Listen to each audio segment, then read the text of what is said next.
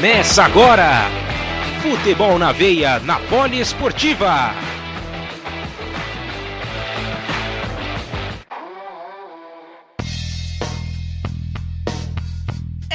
Estamos no ar, quinta-feira, 19 horas mais um minutinho, horário de Brasília.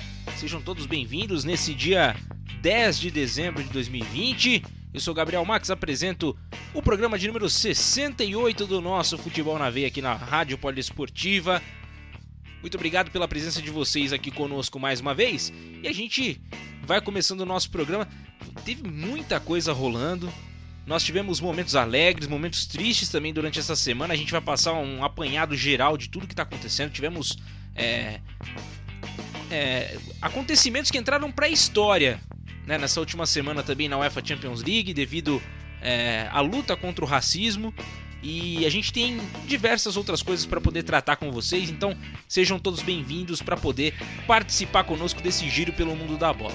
Aproveito então já estou devidamente apresentado. Apresento também o nosso comentarista, nosso co-apresentador aqui, Luciano Massi. Seja bem-vindo a mais um programa, meu amigo.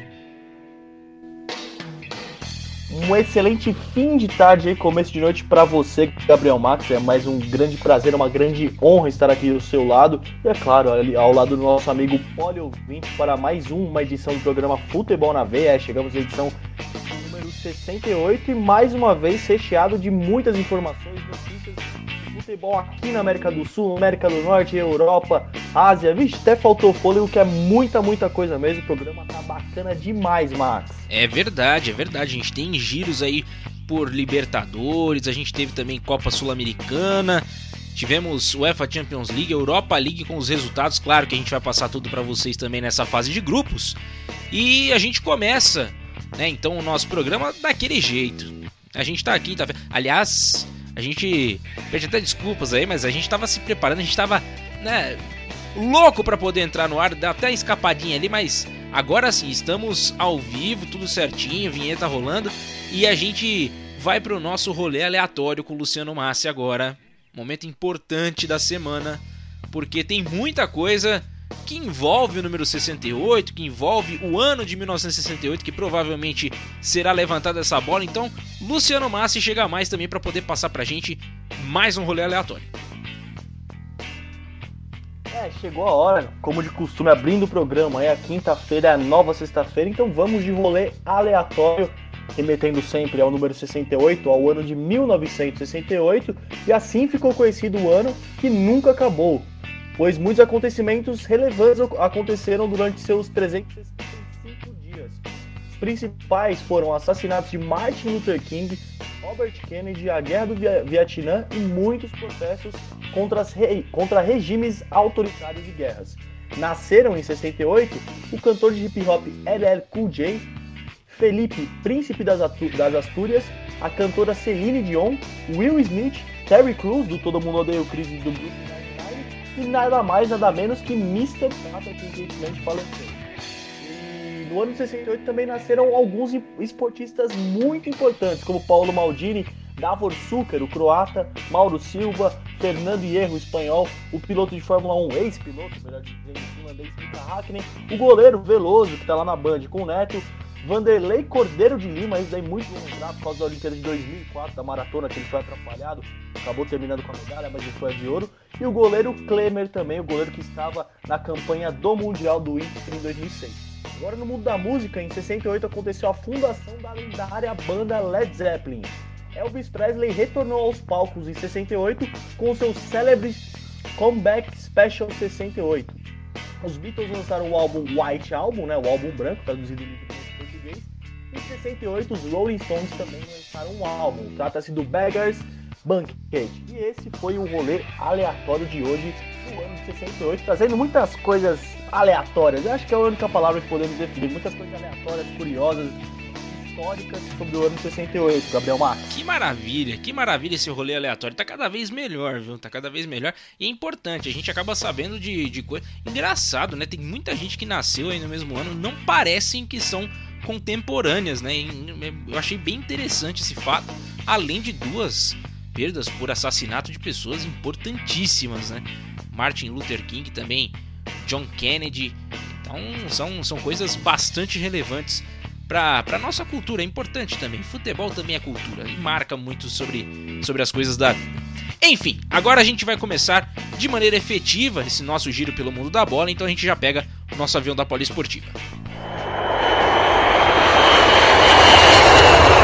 E a gente começa com notícias que não são das melhores. Aliás, uma notícia bem triste, né, que ocorreu é, na noite dessa quarta-feira.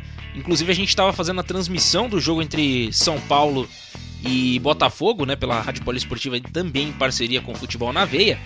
E nós tivemos durante a transmissão a notícia de que Paulo Rossi havia falecido por conta de, de problemas após um câncer de pulmão, né?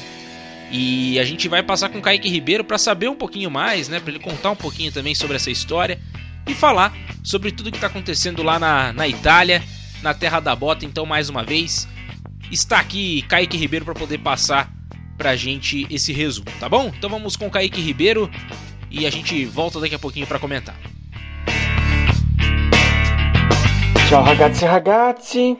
É, 2020 está sendo um ano de muitas dores e perdas, e o futebol italiano perdeu um de seus maiores ídolos em toda a história. Na madrugada italiana desta quinta-feira, ainda à noite de quarta no Brasil, Paulo Rossi, carrasco da seleção brasileira na Copa do Mundo de 1982, veio a falecer aos 64 anos. Até a gravação deste boletim, ainda não se sabe a causa da morte do ex-atacante. Paulo Rossi foi muito mais do que uma tragédia do Sarriá. Claro, por nós brasileiros fica apenas essa triste lembrança, mas por trás dessa triste lembrança, Pablito fez a alegria de milhões de italianos. Após vexames e mais vexames, a Itália finalmente voltaria a conquistar uma Copa do Mundo em 1982, após 44 anos do bicampeonato da Azurra em 1938. O atacante foi artilheiro da Copa com 6 gols, estes que foram alguns dos 20 que marcou com a camisa da seleção, e 3 foram contra a seleção brasileira na tragédia do Sarriá. Paulo Rossi começou sua carreira na Juventus em 1973, mas com vários empréstimos, apenas em 1981 jogou com regularidade pela velha senhora. Dessa forma, fez história em Turim, com 162 partidas,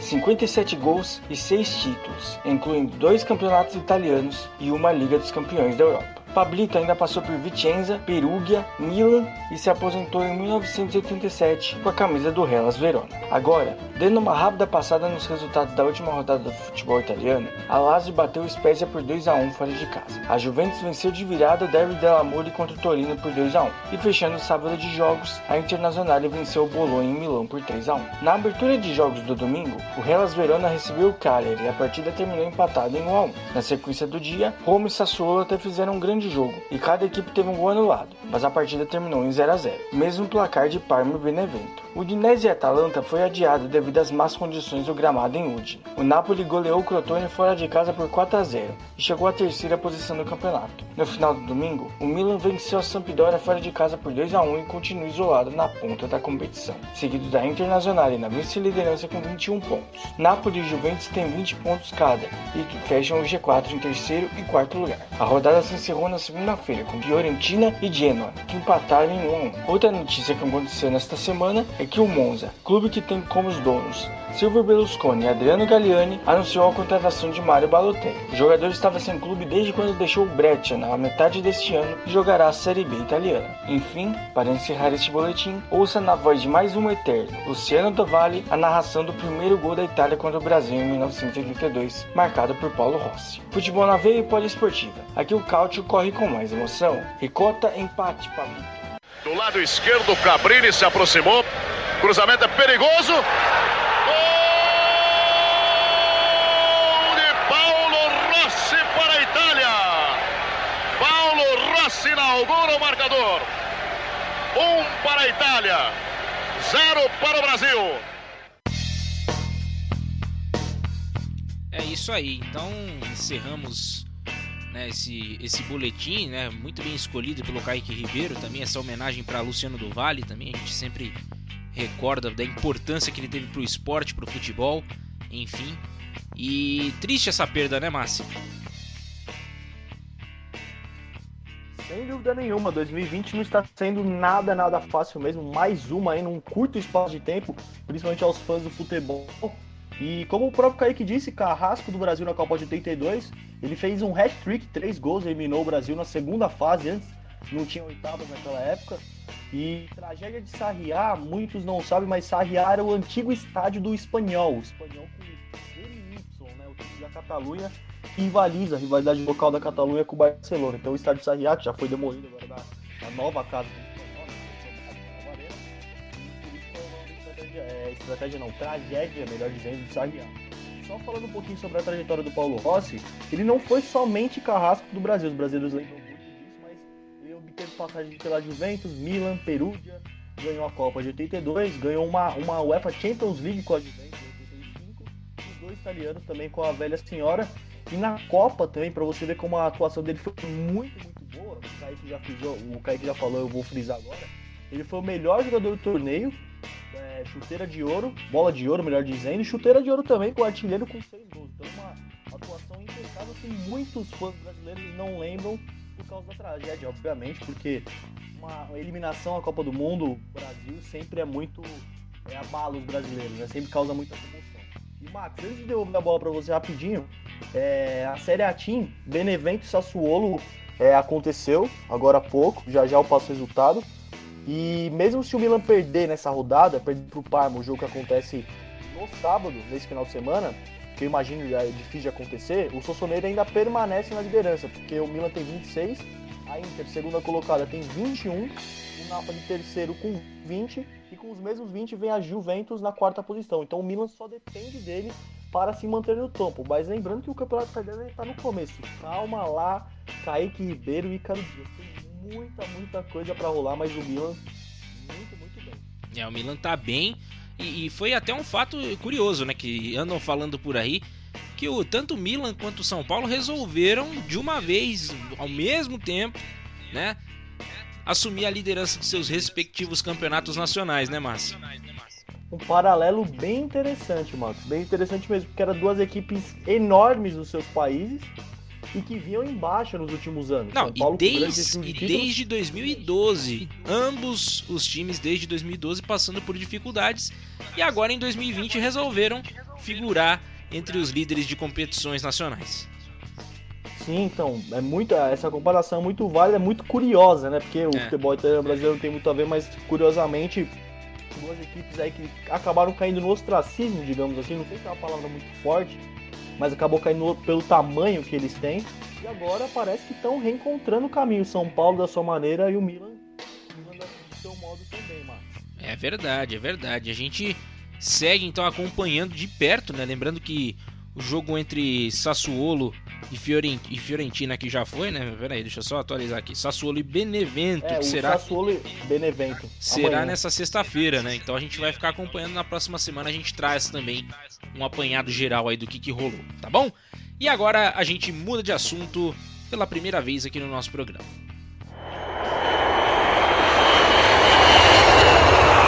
Seguindo com a família Ribeiro, a grande família Ribeiro, vamos com Guilherme agora né, a gente poder falar sobre o futebol alemão, que também né, deixa sua presta sua homenagem a Paulo Rossi.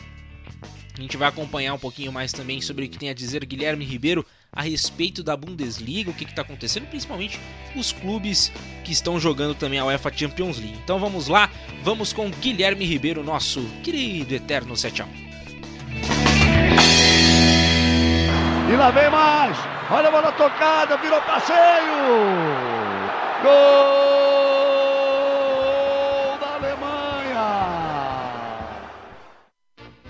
Salve seu 7 a 1! O que você faria se perdesse 2 bilhões de euros em dois anos? Eu não sei, mas esse deve ser o prejuízo causado pela pandemia do novo coronavírus do futebol alemão. Quem afirmou isso foi Christian Seifer, presidente da Bundesliga, em entrevista essa semana. Segundo ele, os clubes já perderam cerca de 250 milhões de faturamento e devem perder mais 700 milhões caso os estádios não voltem a ficar cheios até pelo menos outubro do ano que vem. Ele também colocou mais um bilhão na conta só de perda de patrocínio, a diminuição nas cotas de TV e também o baque sofrido nas vendas dos jogadores. Mas essa não foi a única entrevista bombástica da semana. Joaquim Low veio a público e confirmou as voltas de Max Hummels, Thomas Miller e Jeremy Boateng na seleção alemã. Também aproveitou para cutucar alguns dirigentes da DFB, dizendo que as informações lá dentro estão vazando muito fácil para a imprensa.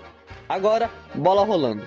Os quatro times da Bundesliga passaram de fase na Champions League, algo que não acontecia desde 2014 e 15. Além disso, viu Haaland ser artilheiro dessa chave e o Bayern ter o melhor ataque. Aproveito aqui para dar uma errata. Semana passada disse que o Gladbach não passava da primeira fase da Champions há 30 anos, mas na verdade são 40 anos, desde 1978-79, quando o clube chegou até as semifinais. Sobre a Bundesliga do final de semana, o Union Berlim saiu na frente, mas teve o jogador expulso e viu o Piatek sair do banco para dar a vitória ao Hertha no derby de Berlim. Os dois Borussias empataram, e no jogo da rodada, os meninos ex-PSG Nkunku e Coman foram garçons. Fosberg e Miller decidiram, e Bayern Leipzig terminaram em 3 a 3 num jogaço maravilhoso. Já neste domingo, pela 11ª rodada, às 2 horas da tarde, foco total em Bayer Leverkusen e Hoffenheim, que se enfrentam, ambos embalados por sequência de vitórias no alemão e também na Europa League. Os Leões ainda podem garantir a liderança em caso de vitória e um tropeço dos bávaros contra a União Berlim. Para terminar, venho aqui deixar meu luto a Paulo Rossi. O grande atacante que marcou o primeiro dos três gols na final da Copa de 82 da Itália em cima da Alemanha se foi nessa quarta-feira. Futebol perde mais um grande ícone. E essas foram as informações de futebol alemão. Eu sou Guilherme Ribeiro, futebol da Esportiva. O futebol aqui tem muito mais emoção. É isso aí, tá aí o boletim de Guilherme Ribeiro falando sobre o futebol alemão, mencionando né, que Paulo Rossi também foi um dos carrascos na final né, daquela Copa de 82, fazendo o primeiro gol, o gol que abriu o marcador naquela finalíssima, né, Massi? É, sem dúvidas, ótima lembrança do Guilherme Ribeiro também. Eu gostaria, já que ele falou de uma errata, eu vou apontar uma, uma outra errata dele aqui, que foi o palpite, né? Leipzig na primeira, no, na, no, primeiro lugar do grupo da, da UEFA Champions League, do grupo H, né? Não aconteceu por dois gols, é, porque ficou empatado 12, 12 a 12 a pontuação, critério de gols, é saldo de gols. O PSG ficou com 13 e a equipe Gols Pro, no caso, a equipe do do Leipzig ficou com 11. Mas só brincadeira, aí mais um palpite muito bom dele, ele que ajuda muito bem os apostadores mas chega de papo furado, chega de, de zoeira falar sobre a Bundesliga mesmo. Como o próprio Guilherme Ribeiro falou, no fim de semana, no sábado 5, teve Bayern e Leipzig, que foi o confronto direto pela, pela liderança, né? E acabou 3 a 3 então acabou de bom tamanho ali. E o Bayern tá com 23 e o Leipzig tá com 21. Então o Leipzig caiu para a terceira colocação porque o Leverkusen atropelou o Schalke, coitado do Schalke, 3 a 0 para o Leverkusen em cima do Schalke e assumiu a segunda colocação. Agora, nesse fim de semana, gostaria de destacar aqui os confrontos dessas equipes, tá? O Leipzig visita o Werder Bremen, o Bayern de Munique enfrenta o União Berlim e a equipe do Bayer Leverkusen enfrenta o Hoffenheim. Então, aliás, essa é a briga pela primeira colocação. Agora, do Borussia Dortmund, que é o quarto colocado, para baixo, não, ainda não tem chance de chegar lá no topo, né? O Borussia está com 19, o Wolfsburg com 18, então lá no topo ainda nessa, nessa, nessa rodada, Bayern de Munique, Leverkusen e RB Leipzig, Gabriel Marques. É isso aí, então a gente vai né, acompanhando também o que vai acontecer com o futebol alemão nessas próximas rodadas, os palpites furados de Guilherme Ribeiro, e a gente vai seguindo o nosso programa de número 68 ao vivo para vocês às 19 horas mais 23 minutos, horário de Brasília, e não deixe de participar também do nosso programa no WhatsApp, tá bom? Então chega lá e participe. É só você digitar bit.ly barra ao vivo FNV. Isso no seu navegador. Digitou lá no navegador, no seu Chrome, independente de qual seja o seu navegador, você abre lá e digita B de bola, I de igreja, T de tatu, ponto, L de lápis, Y de Yahoo, é, barra, ao vivo, FNV, tá bom? FNV, a abreviação de futebol na veia. Combinado? E a gente muda de assunto mais uma vez. Tá chegando a hora de falar sobre o futebol português, né? A terra do nosso querido Gajo, Cristiano Ronaldo. Vamos agora falar com Edson Guimarães a respeito de tudo que está acontecendo por lá. Tem o Jorge Jesus que poderia ter colocado um sapato na boca nessa última semana. Enfim, vamos com Edson Guimarães e falar um pouquinho mais sobre o futebol português. Ronaldo está João, vai atirar, golo! Portugal! Cristiano Ronaldo! Portugal! Cantem todos comigo! Muito que bem, mais um boletim lusitano na área. Após o término da nona rodada da Liga Nos, vamos aos resultados. Dessa vez sem jogos na sexta-feira. Já no sábado, dia 5, tivemos quatro partidas. Primeiro, Moreirense e Gil Vicente empataram em 1 a 1. Na sequência, o Vitória de Guimarães fez 1 a 0 no Portimonense. O Sporting, líder da competição, visitou o Famalicão e voltou para casa com apenas um ponto após ceder o empate em 2 a 2 aos 89 minutos. Fechando o dia, sete gols entre Porto e Tondela com vitória portista por 4 a 3. Destaque para Marega e Mário Gonzalez, ambos marcaram duas vezes para suas equipes. Já no domingo, o Santa Clara foi à Ilha da Madeira e venceu o Nacional por 3 a 1. Rio Ave e Boa Vista não saíram do 0 a 0. O Belenense Sade fez seu dever de casa e bateu o Braga por 2 a 1, assim como o Benfica, que virou para 2 a 1 diante do Passo de Ferreira e agora tem apenas dois pontos para alcançar o líder Sporting. Encerrando a rodada, o Farense bateu o Marítimo por 2 a 1. Vale destacar que o Marítimo entrou em campo com Milton Mendes em seu comando, ele que comanda a equipe sub-23 dos Leões da Madeira. Isso porque o comandante da equipe, Lito Vidigal, foi demitido na última sexta-feira, dia 4, após apenas quatro meses no cargo, mesmo assinando o contrato de dois anos. Vidigal deixou o time após nove partidas, sendo três vitórias, cinco derrotas e um empate, deixando o Marítimo na penúltima colocação. Entretanto, a derrota para o Farense fez o Leão descer para a lanterninha. Mantendo a pauta sobre técnico, Jorge Jesus está feliz com a segunda vitória consecutiva do Benfica. Contudo, JJ está nada contente com o Santos, já que o Mister continua desejando a chegada do zagueiro do Peixe Lucas Veríssimo, mas o Conselho Fiscal da equipe brasileira segue negando a proposta dos encarnados. Inclusive, nesta quarta-feira, dia 9, o Jornal de Notícias publicou que a diretoria benfiquista havia alterado os termos do contrato para agradar o Alvinegro, mas o Benfica emitiu uma nota dizendo que essa informação é falsa. Paralelo a tudo isso, Veríssimo pediu ao técnico Cuca, comandante do Peixe, que não atuasse pelo time até que toda essa novela se encerrasse, pois, segundo o zagueiro, suas falhas nos jogos anteriores devem-se ao fato do mesmo estar com a cabeça em outro lugar. Certo é que ainda veremos muitos capítulos dessa novela aqui no Boletim Lusitano. Na próxima semana, temos Taça da Liga. Historicamente, o torneio conta com equipes das três divisões portuguesas, iniciando com fase de grupos. Porém, por conta do calendário apertado devido à pandemia, a edição da temporada 2020-21 contará com apenas oito times, sendo os seis primeiros da Primeira Liga ao final de novembro, ou seja, Sporting, Braga, Benfica, Porto, Vitória de Guimarães e Passo de Ferreira, além dos dois primeiros da Segunda Liga no mesmo período, que são Mafra e Estoril Praia. O Sporting recebe o Mafra, o Passo de Ferreira visita o Porto, Benfica e Vitória de Guimarães se enfrentam no Estádio da Luz e Braga e Estoril completam os confrontos. Essas foram as informações do Campeonato Português. Eu sou Edson Guimarães para o Futebol na Veia e Poliesportiva. Aqui o futebol corre com mais emoção. É isso aí, o futebol segue rolando a todo vapor também na terra do gás de Cristiano Ronaldo, Luciano Mas e também repercutiu muito isso que eu estava falando na prévia, né, sobre o Jorge Jesus que declarou sobre algumas coisas que ele nem sabe direito, né, com, com relação ao racismo, mas a gente vai chegar daqui a pouquinho nesse assunto também, né, Márcio?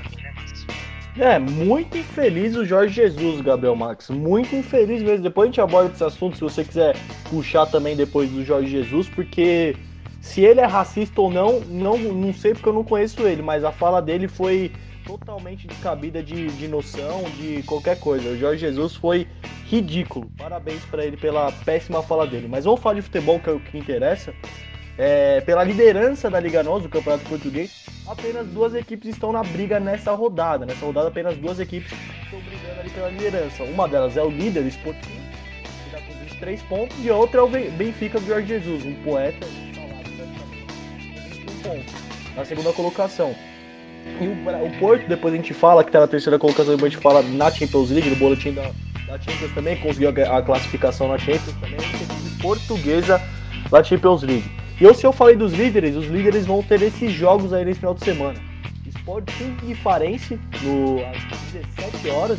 Não nesse, nesse final de semana, no próximo, não nesse agora, no próximo, dia 19 de, de dezembro, vai ter uma pausa aí para a Copa da Liga Portuguesa agora. E no próximo, o Sporting enfrenta o Farense. E o Gil Vicente recebe a equipe do Benfica no domingo 20, Gabriel Max. É isso aí, a gente vai acompanhando também esses detalhes todos, vamos informando conforme forem passando as semanas e a gente fica sempre atento para passar para vocês, tá bom? E a gente vai falar de um dos acontecimentos históricos agora, então a gente pega o nosso avião mais uma vez.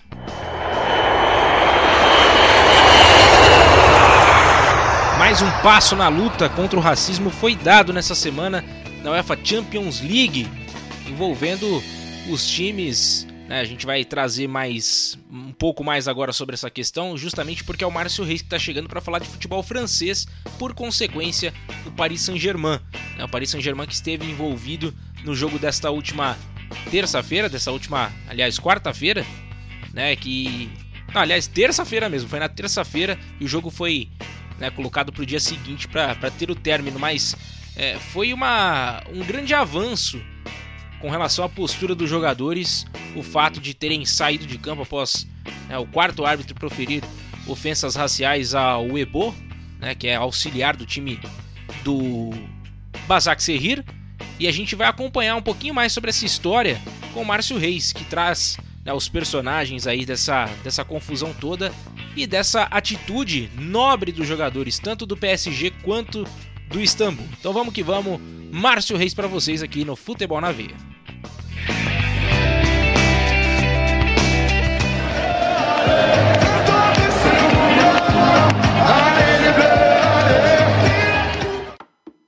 Bonjour, mes amis. Do you know racism? Na terça-feira, dia 8, Paris Saint-Germain, Istambul, Başakşehir entraram em campo pela última rodada da fase de grupos da Champions League. Para Istambul, era só uma partida protocolar, pois os turcos estavam eliminados como lanterna do grupo. Para o PSG, o jogo valia a liderança. Em um lance forte, Kimpembe entrou Grubauldsen e não levou o cartão. Na sequência, o lateral brasileiro Rafael foi amarelado, que tirou revolta da comissão do time turco. O ex-atacante camaronês Pierre Uebo, hoje membro da comissão técnica do time do Istambul, foi um dos que ficaram indignados com a punição ao seu atleta. O quarto árbitro da partida, o romeno Sebastian Contesco, chamou o árbitro principal do duelo, o também romeno Ovidu Rotegan, e disse, abre aspas, aquele preto ali, vá lá e verifique quem é aquele preto ali não dá para agir assim, afirmou Coutesco a Rotegan ao se referir ao Ebo, que por sua vez questionou, aspas, o que você falou?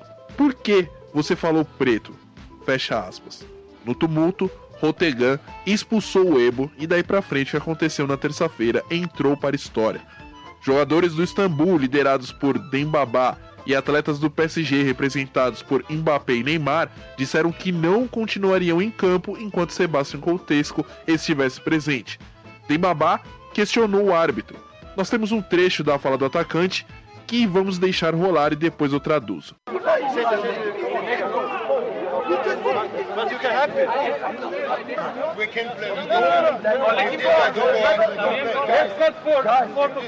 Dembabá disse, abre aspas, por que quando fala de um cara branco, você diz aquele cara? E quando fala de uma pessoa negra, você diz aquele preto ali? Fecha aspas. Em imagens capturadas, temos Neymar e Mbappé dizendo que não iriam jogar. Historicamente, todos os jogadores, em comum acordo, deixaram o campo de jogo aos 14 minutos da etapa inicial. Duas horas depois do ocorrido, a UEFA informou que a partida teria sequência na quarta-feira, dia 9, a partir dos 14 minutos da etapa inicial. No dia em que a partida havia sido remarcada, Sebastian Coutesco veio a público e afirmou não ser racista, como era de se esperar. De acordo com o jornal Pro Sport da Romênia, o quarto árbitro disse, aspas, só tento ser uma boa pessoa. Não vou ler nada do que sair na internet e na imprensa nos próximos dias. Qualquer um que me conhece sabe que não sou racista. É o que eu espero, pelo menos, fecha aspas. Sebastian Coutesco é do quadro da FIFA desde 2006. Ele atua na Champions League principalmente como quarto árbitro. A última vez em que ele comandou um jogo foi em julho de 2019. O confronto era entre Siroc Brigade e Caritak Almaty pela Liga Europa. A Federação Europeia de Futebol, por sua vez, emitiu uma nota informando que tomou ciência do ocorrido e repudia qualquer declaração ou ação racista e xenofóbica. A federação espera o resultado das análises da UEFA para saber exatamente o que aconteceu e tomar as medidas apropriadas. Com a bola rolando, o clube de Paris venceu Istambul por 5 a 1 com direito a hat-trick de Neymar, que tornou-se o primeiro brasileiro a chegar a 40 gols na Champions League. E com esse resultado, o PSG terminou a fase de grupos como líder, e o Manchester United, que liderou por um tempo, caiu para a Liga Europa. No grupo C, a última rodada, o Olympique de Marseille tomou um chocolate de 3 a 0 para o Manchester City e acabou ficando de fora da Liga Europa. Agora, a Champions retorna só no que vem. Claro, estarei aqui comentando tudo para você no Futebol na Veia e Rádio Poliesportiva. Aqui, futebol corre com muito mais emoção. É, rapaziada, muito bem explicado aí pelo Márcio Reis, né, toda essa situação, principalmente, né, com a bola rolando, claro que, que, que aí já, já tava tudo normal, outro quarteto de arbitragem ali participando, mas é muito triste que ainda essas coisas aconteçam e já passou da hora de dar um basta nisso. Já passou da hora de ser tomada uma atitude firme contra as pessoas que praticam desse mal.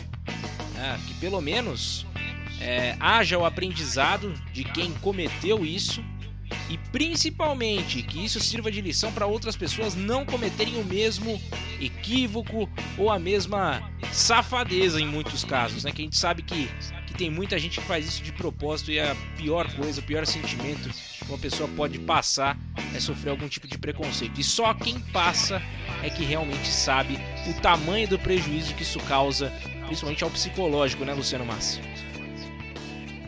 Falou muito bonito, Max. Muito bonito mesmo. É isso tudo, assina embaixo. E ainda adiciono mais algumas coisas, porque nesse episódio tivemos alguns aspectos positivos, sim. sim. Tivemos, logicamente, tirando a parte do racismo, mas tivemos esse, esse sentimento de ajudar ao próximo, de não ver acontecer, ah, não é comigo, eu não vou falar. Não, todos falaram. Mesmo quem, quem negros e brancos, todo mundo ali, não, vou sair porque não dá mais não dá mais, vamos sair, vamos apoiar nosso amigo na causa dele. É uma causa muito nobre, é uma causa muito nobre.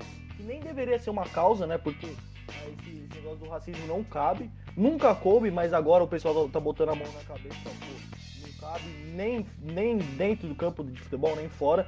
Então esse episódio também trouxe esses, esses é, aspectos positivos, né? Que o pessoal é, se importou com o próximo, com o seu companheiro de, de profissão também solidarizou e saiu do campo. Um ato histórico, histórico mesmo. Vai entrar para a história. Já entrou para a história. Aí quem viu esse jogo, quem, quem, tem a oportunidade de ver esse jogo, né? O parte dele, porque o jogo foi paralisado, é, é, presenciou um momento histórico do futebol. E esperamos duas coisas. Que, três coisas. Que isso não se repita. Esperamos grandes punições aos árbitros. E também esperamos que mais momentos desse de solidariedade entre os jogadores aconteça e solidariedade na sociedade também, que seja, é, que seja um exemplo, o futebol não é exemplo para o jovem garoto que quer começar a bola, um craque, o Neymar, que o Neymar também seja exemplo disso, assim como o Hamilton é um grande exemplo na luta do racismo, que o Neymar não poderia ser uma, um que eles falam repercute muito, então por que eles não poderiam também eles não, né? Porque o Hamilton já faz. Por que o Neymar não poderia também é, tomar a frente dessa causa, né? Seria muito, muito legal, sem dúvida nenhuma, Gabriel Matos. É verdade, vira um baita de um incentivo, né, para as pessoas realmente aprenderem sobre o assunto, buscarem conhecer sobre é, principalmente esse período, né, de, de, de escravidão que o pessoal passou e continua passando até hoje no sentido de, de maneira a ser tratado. É uma pena que isso ainda aconteça hoje em dia. Pois não. Isso, essa atitude dá coro para aquele, para o que todo mundo vem falando e eu também apoio, também acho correto que atualmente não é não apenas não ser racista, devemos ser antirracistas. E esse foi um ato de antirracismo, apoiando as pessoas que sofrem racismo e condenando quem está aplicando racismo, quem está proferindo as palavras aí de cunho racial, de injúria racial. Então, mais uma vez, parabéns e o juiz, o quarto árbitro, atitude deplorável. É isso aí. E a gente espera que aconteça alguma coisa que não passe em pano, né, mais uma vez para esse tipo de situação. Mas enfim, vamos seguindo aqui. Vamos voltar ao nosso tema futebol. Né? A gente vai agora falar com a Laurenberger, então a gente pega o nosso avião da Poliesportiva. Chegado o momento, portanto, de falar de futebol espanhol. É, o futebol espanhol acabou também tendo seus representantes aí classificados, até o Sevilha conseguiu a classificação nessa, nessa última semana. Então as coisas estão tão boas pro lado da, da Lauren, pelo menos com relação ao Campeonato Espanhol. Com relação ao futebol brasileiro, já não podemos dizer a mesma coisa, mas isso é um assunto para outra hora. Então vamos lá, Laurenberger vem chegando com as notícias do futebol espanhol para você. Mira Fábregas, Fábregas para Iniesta,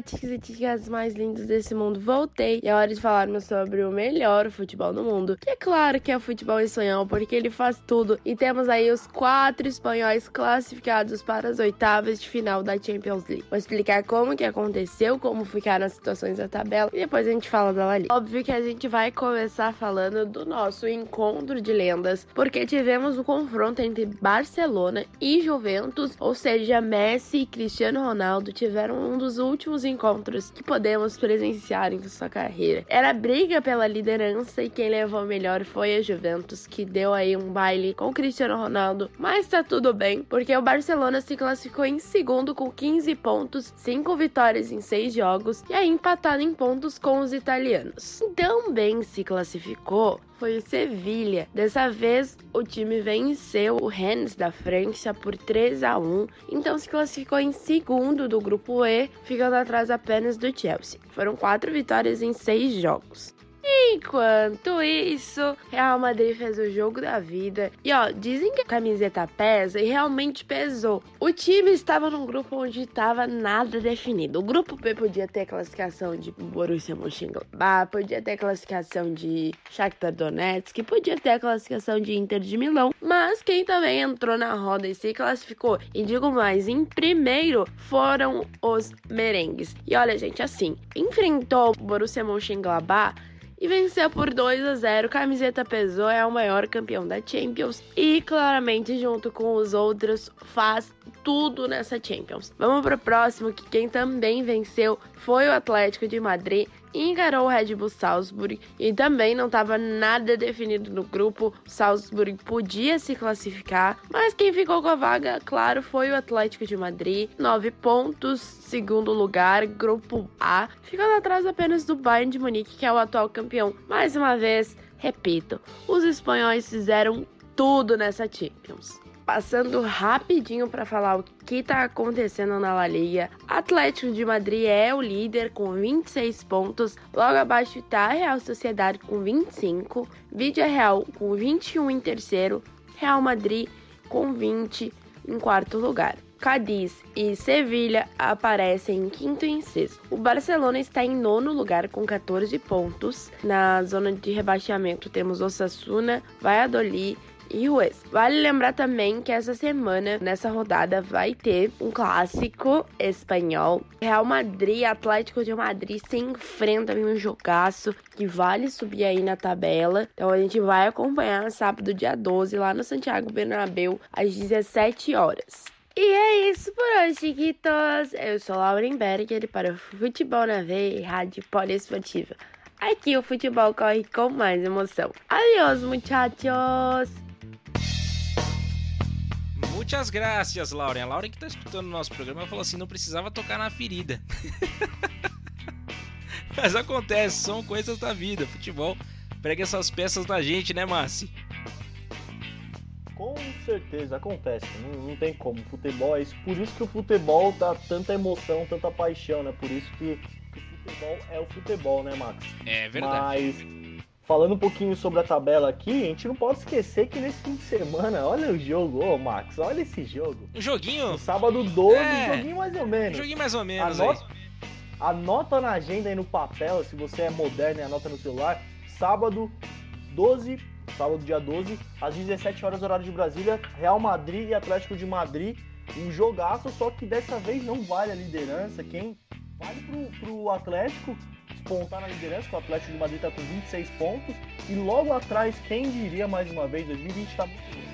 Real Sociedade na vice-liderança com 25 Esses são os que estão brigando ali pelo topo. Então o Atlético de Madrid vai enfrentar o Real Madrid e a Real Sociedade enfrenta o Eibar. Então, se o Atlético de Madrid não ganhar, poderemos ter a Real Sociedade na liderança ainda nessa rodada. E uma coisa que eu queria apontar também aqui, o Real Madrid está na quarta colocação com 20 e logo atrás com 18 está o Cadiz. O Cadiz enfrenta o Celta de Vigo de Tchatchkudê. E se o Real Madrid perder o clássico, o Cadiz passa o Real Madrid, quem diria, Max? O Cadiz passa o Madrid e entra no G4. O G4 que é, a, é, é o, as quatro equipes que conseguem vaga na Liga dos Campeões. E não esquecendo, logicamente, do Barcelona, que está na posição de número 9, nona posição atrás do Betis. O Betis tem 15 pontos e o Barcelona tem 14 pontos, Max. É interessante essa história aí, viu? O Cádiz, já pensou? O Cádiz passa o Real Madrid? Rapaz, já imaginou isso? Já eu, eu olha, acho que nem nos melhores dias do Cádiz o pessoal deve ter esperado que isso fosse acontecer, viu? Não sei não, viu? Mas a gente vai seguindo aqui vai acompanhar cenas desses próximos capítulos, o que, que vai acontecer também pelo futebol espanhol, tá bom? Então vamos agora girar mais uma vez, um pouquinho mais no nosso globo terrestre e vamos seguir aqui nossa viagem. Hora do futebol inglês aqui, futebol inglês também tem espaço, Premier League. Com vocês agora o Alan Martins falando sobre tudo que está acontecendo por lá também, né, com todas essas mudanças aí de liderança e tudo mais. Tem gente dividindo liderança agora no campeonato inglês, então a gente vai agora com Alan Martins para saber sobre esse resumão. Vamos que vamos!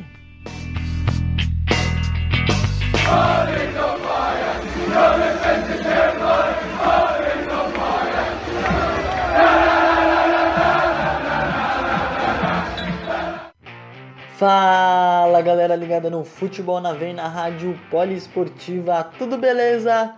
Pelo futebol da Terra da Rainha, tivemos este último final de semana a realização da 11 rodada da Premier League temporada 2020-2021. No sábado, dia 5, o Burnley recebeu o Everton e ambos ficaram empatados pelo placar de 1 a 1. Os mandantes abriram o placar, mas Calvert-Lewin empatou para os Tours. Destaque para o atacante inglês que é o artilheiro dessa Premier League com 11 gols em 11 rodadas. Já o Manchester City recebeu a equipe do Fulham no Etihad Stadium e venceu pelo placar de 2 a 0. O seu rival Manchester United visitou o West Ham e venceu de virada por 3 a 1. Destaque para a quinta vitória dos Red Devils fora de casa. Já o Chelsea venceu o Leeds United de virada em Stamford Bridge pelo placar de 3 a 1. Já no domingo, o Crystal Palace fez um chocolate na equipe do West Bromwich pelo placar de 5 a 1. O Leicester voltou a vencer na Premier League, vencendo o Sheffield United fora de casa de virada pelo placar de 2 a 1 com gol de James Vardy no finalzinho da partida. Já o Tottenham fez 2 a 0 no Arsenal com gols da dupla artilheira da Premier League, Son e Harry Kane. Já o Liverpool venceu os Lobos do Wolverhampton pelo placar de 4 a 0. E na segunda-feira, finalizando a rodada, o Southampton venceu fora de casa a equipe do Brighton de virada pelo placar de 2 a 1. Com estes resultados, temos a seguinte classificação após 11 rodadas na Premier League. Tottenham e Liverpool dividem a liderança, ambos com 24 pontos. Em terceiro temos o Chelsea com 22. E fechando o G4 temos o Leicester City com 21 pontos.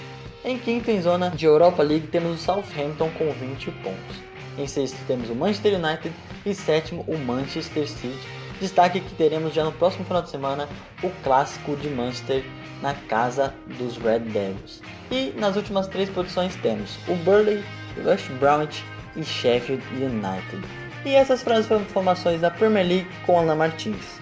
Futebol na veia Rádio Poliesportiva. Aqui o futebol corre com mais emoção. Aí, esse foi o boletim de Alan Martins trazendo tudo sobre a Premier League para você e para nós também, para ficarmos bem informados. E a briga tá boa, hein? A briga tá boa pela liderança do campeonato em massa. Ah, a briga tá muito boa, tá muito embolado lá na parte de cima. Quatro equipes aí disputando a liderança. O Tottenham líder com 24, com os mesmos 24 o Liverpool. O Chelsea aparece na terceira colocação com 22 e ali o Leicester City com 21 também. Então todas essas equipes podem aparecer na liderança, exceto o Tottenham que já é líder, então ele, ele pode manter a liderança. Aí descendo um pouquinho, Southampton com 20 e logo abaixo, na sexta colocação, United com 19. O United conseguiu uma boa melhora no campeonato inglês. A Champions League não, já já a gente fala sobre isso. e na sétima colocação Manchester City. Então esse clássico de Manchester vai ser, um, além de ser um clássico, que não precisa nem falar muito sobre esse clássico, além de ser esse, todo esse jogo muito importante, também é, é briga direta ali pela sexta colocação e pelas colocações de cima também. Porque quem vencer, o, se o United vencer vai a 22 e se o City vencer vai a 21 também. Então o United pode chegar na terceira colocação caso o Chelsea tropece e o City pode chegar na quarta colocação caso a equipe do Leicester City tropece também. Então um confronto muito importante aí você, eu acabei de recomendar o, o clássico de Madrid entre Atlético e Real, recomendando também sábado, dia 12, esse sábado agora, Manchester City e Manchester United a partir das 14h30, mais conhecido como 2 horas da tarde e 30 minutos, horário de Brasília. Ah, a pessoa tem que fazer literalmente ali um, um cronograma para poder acompanhar tudo. Né? Porque quem gosta de futebol internacional vai ter um final de semana recheado de coisas boas para assistir e de brigas por liderança, por né, boas colocações nos campeonatos. Então acompanhe então nesse fim de semana também né? Tem rodada do campeonato italiano, tem rodada do campeonato espanhol, tem rodada do campeonato é, alemão. A gente tem muita coisa boa para acontecer e a gente está acompanhando aqui. Vamos ficar ligado para a gente poder passar para vocês. E, e na, nessa história do campeonato inglês, cochilou, meu amigo, o cachimbo cai e cai bonito, viu? Cai bonito porque tá tudo embolado lá na Terra da Rainha. Então, vamos agora fazer um apanhado geral sobre tudo que está rolando também na UEFA, né? Seja na UEFA Champions League, na, Euro, na, Europa League, a gente vai passar também os resultados para vocês. Primeiro, vem o Renan Silva com um boletim a respeito da UEFA Champions League, então você ouve agora aqui com a gente na Poliesportiva, no nosso querido Futebol na Veia.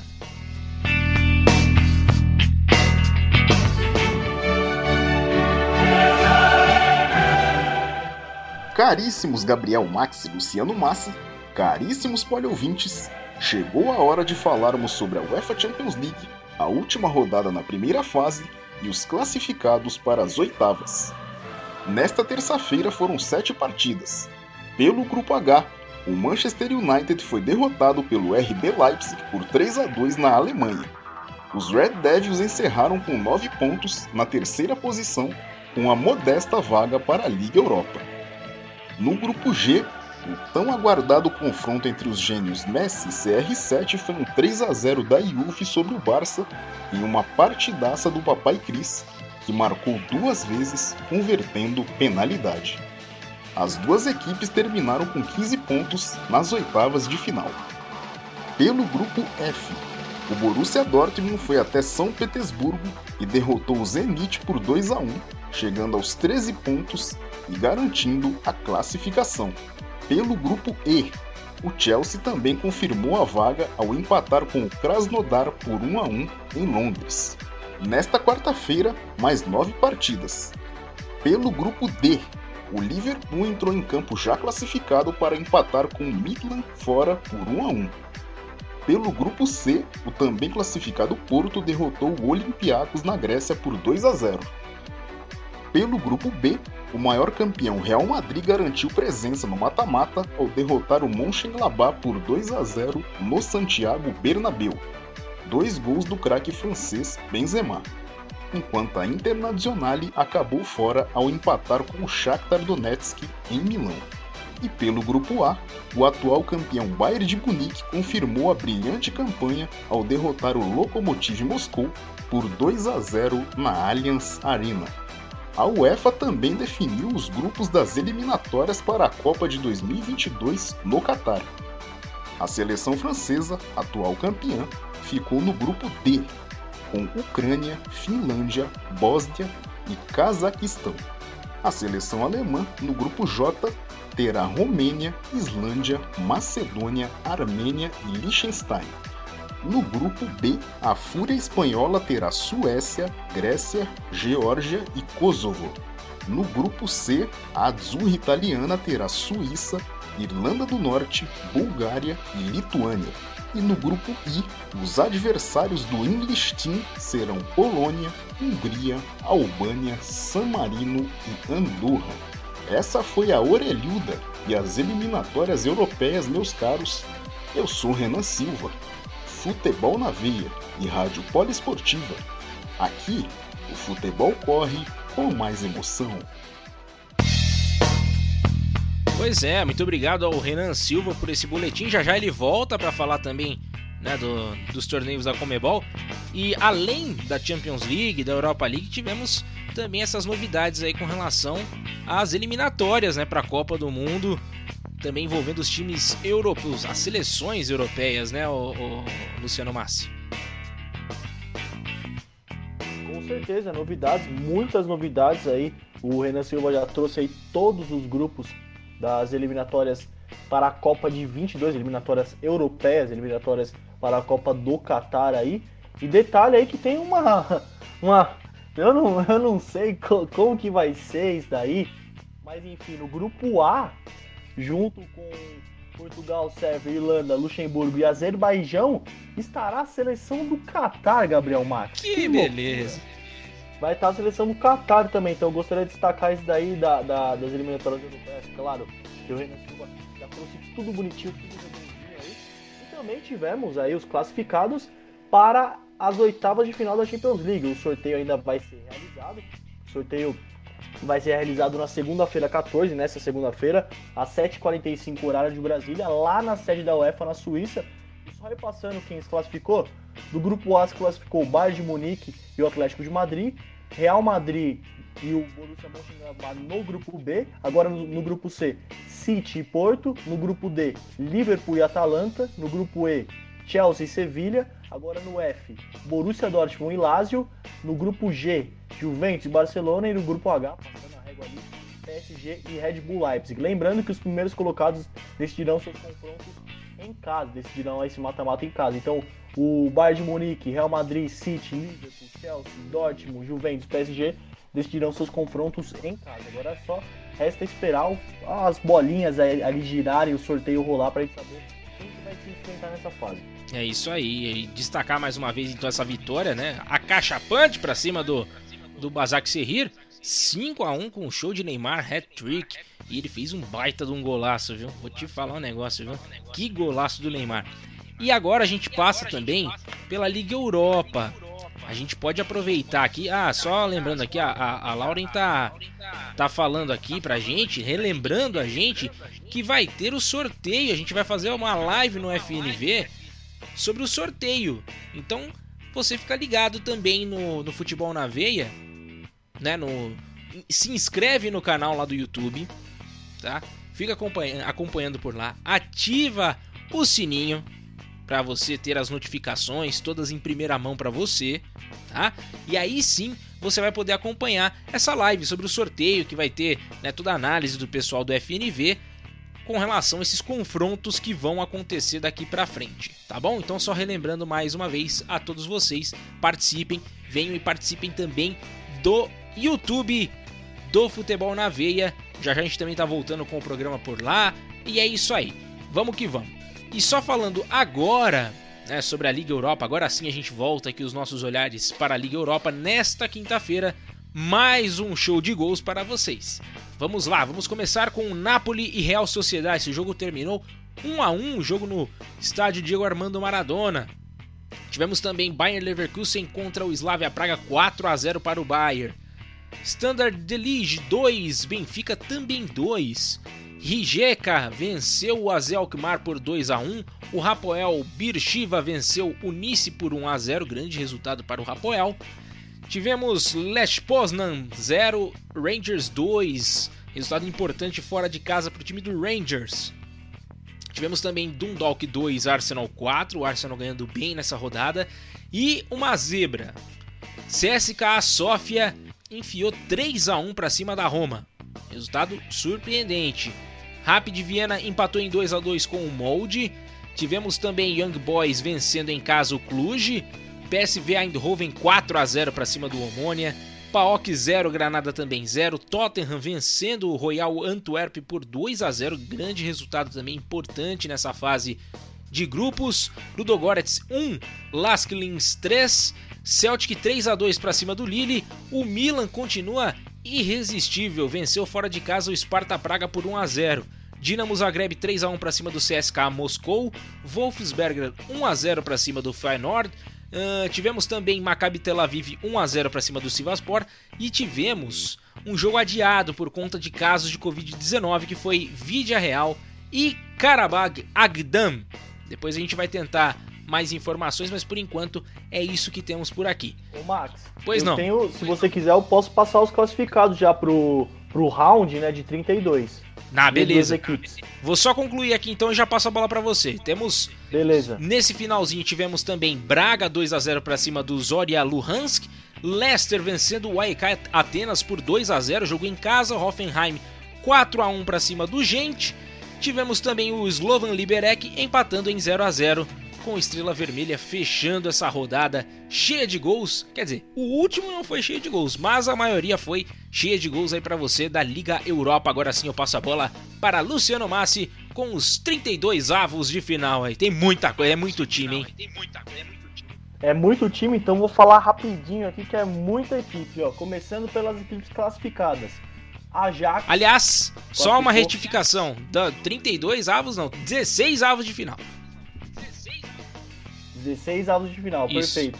O Ajax classificou, o Royal Antuérpia classificou, Arsenal, Benfica, Braga, Bruges, Estrela Vermelha, Dinamo Zagreb, Dinamo Kiev, Granada, Hoffenheim, Krasnodar, Leicester City, Bayer Leverkusen, Lille, Maccabi, Manchester United, Milan, Molde, Napoli, Olympiacos, PSV, Rangers, Real Sociedad, Roma, RB, é, RB Salzburg, Shakhtar Donetsk, Slavia Praga, o Tottenham, Vila Real, Wolfsberger e fechando ali Young Boys da Suíça. Então essas foram as 32 equipes que ainda mantêm vivo o sonho pela UEFA Europa League. É isso aí, e me chama muita atenção a alguns times de fora aqui, né? Alguns times que ficaram fora.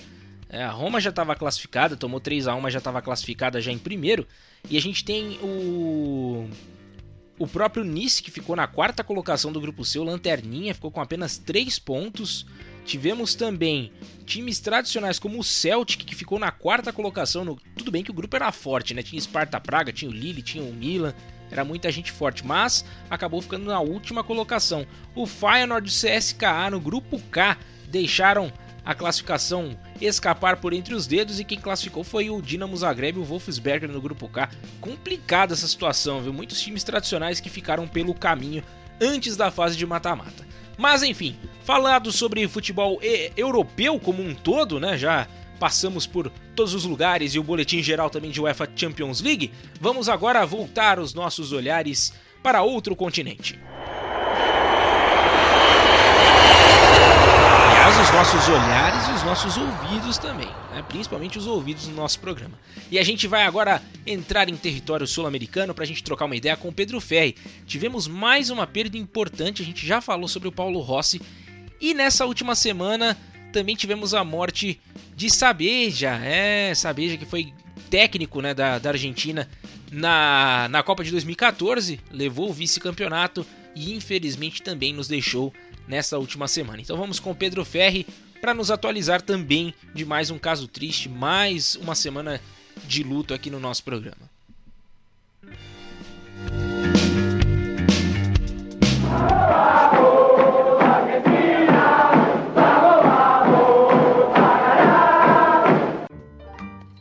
Futebol argentino está de luto novamente. Menos de duas semanas após a perda de Diego Maradona, morreu na última terça-feira o técnico Alejandro Sabechia, aos 66 anos. Ele foi vice-campeão pela Argentina na Copa do Mundo de 2014 e ganhou a Copa Libertadores da América de 2009 no comando do Estudiantes. Sabechia sofria de uma doença cardíaca grave desde 2015 Após a morte de Maradona, a saúde do ex-treinador piorou com a notícia e ele teve de ser internado no último dia 26 de novembro. Segundo informações da imprensa argentina, o técnico sofreu uma infecção hospitalar e não resistiu.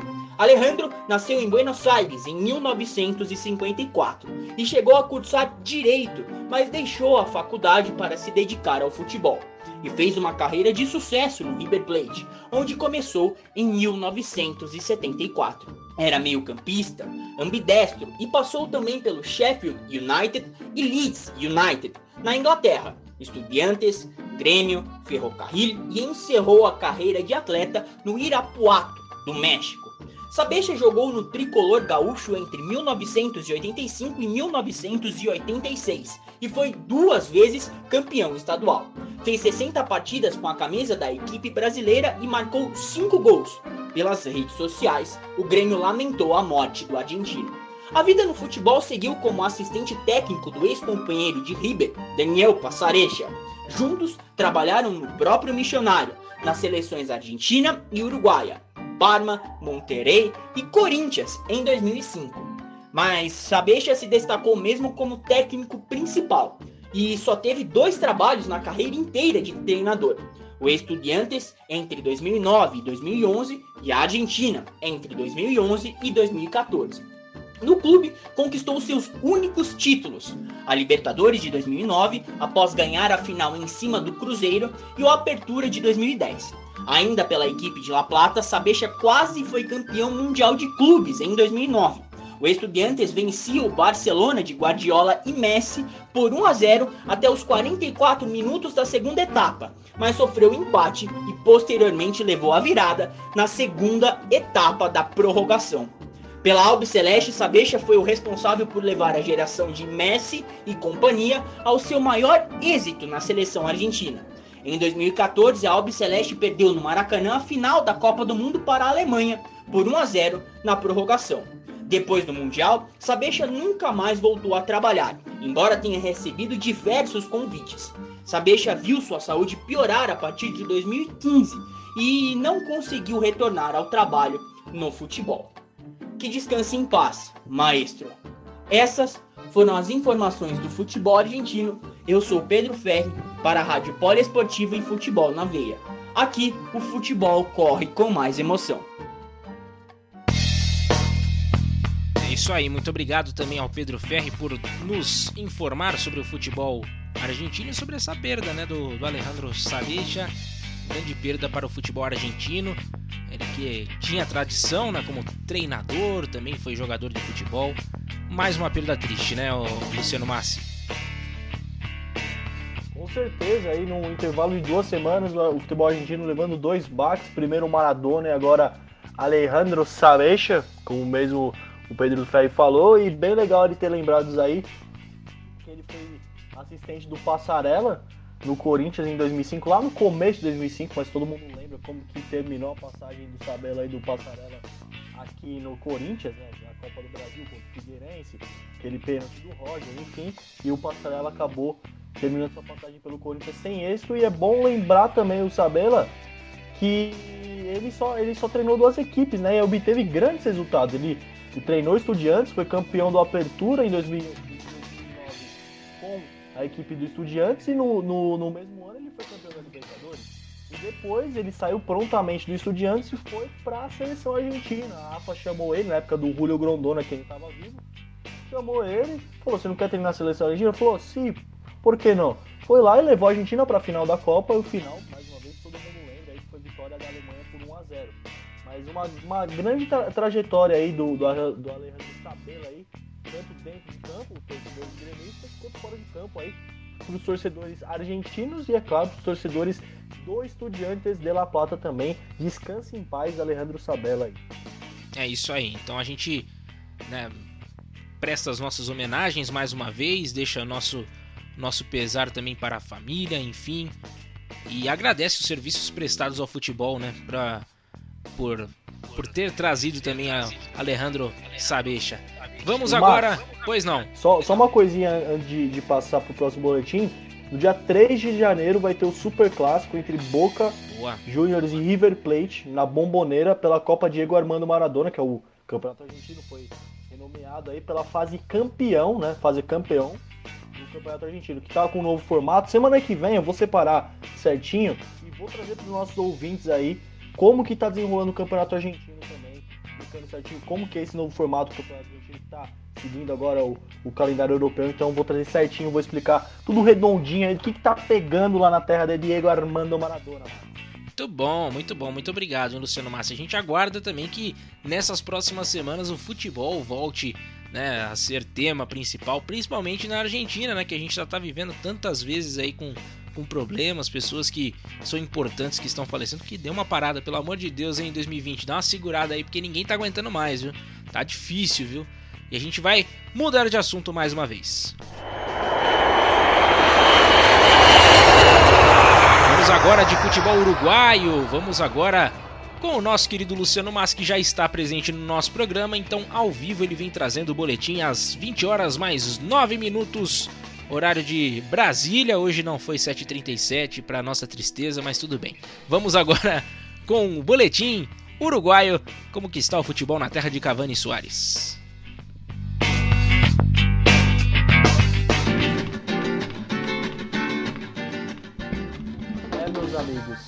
Futebol na terra de Cavani Soares está a todo vapor, pero no mútil, porque no Uruguai também, infelizmente, não gostaria de trazer essa notícia, mas infelizmente mais uma morte de uma personalidade muito importante, essa fora do futebol, mas calma que eu vou explicar por que, ela tem futebol já já. Se trata do ex-presidente da República Oriental do Uruguai, o nome é, oficial do Uruguai, Tabaré Vázquez. Ele, foi, ele era o ex-presidente, agora faleceu também nesta no, no, final de semana passado.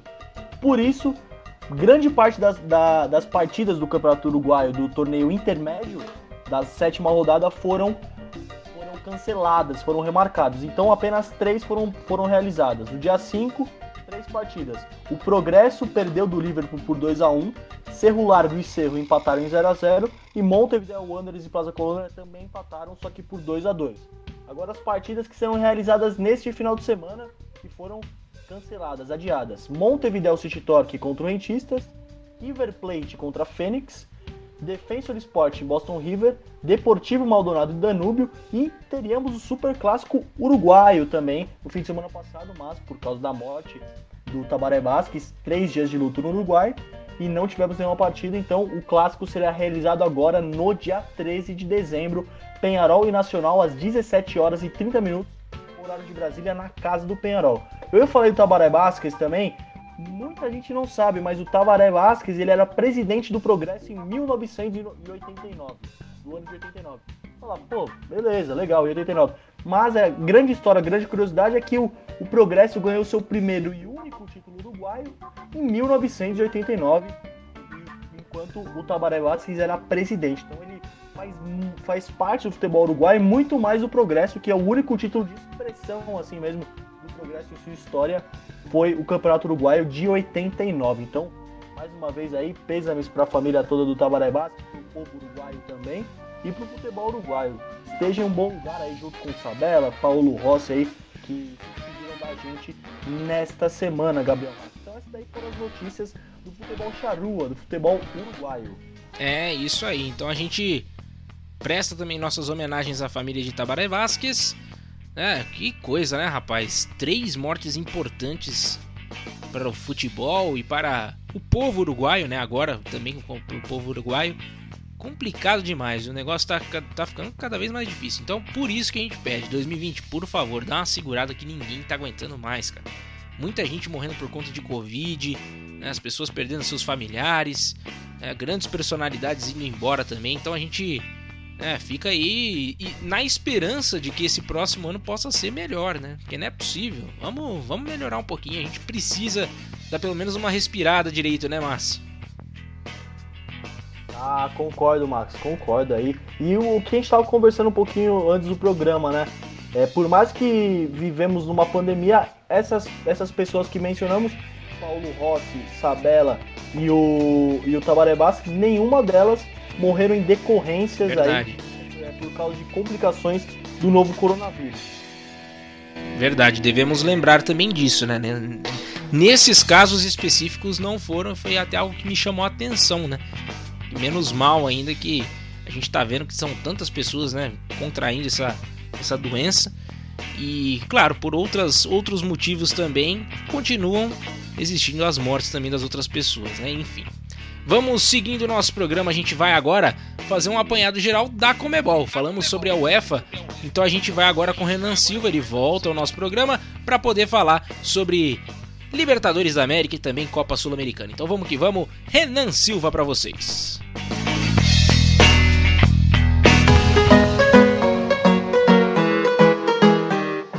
Caríssimos Gabriel Max e Luciano Massi, caríssimos poliovintes, chegou a hora de falarmos das quartas de final em nosso amado continente.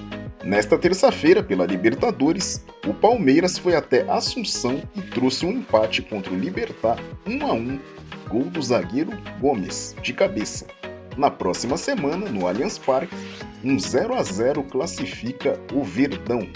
Nesta quarta-feira, no confronto de tricampeões, Grêmio e Santos não saíram do 1 a 1 na Arena em Porto Alegre. Caio Jorge marcou para o Peixe. Diego Souza empatou para o tricolor gaúcho, convertendo penalidade. Na Vila Belmiro, um simples 0 a 0 classifica o alvinegro praiano. Já o arquirrival gremista Internacional foi eliminado pelo Boca Juniors por 5 a 4 nas penalidades, após devolver 1 a 0 no tempo normal gol contra de Fabra.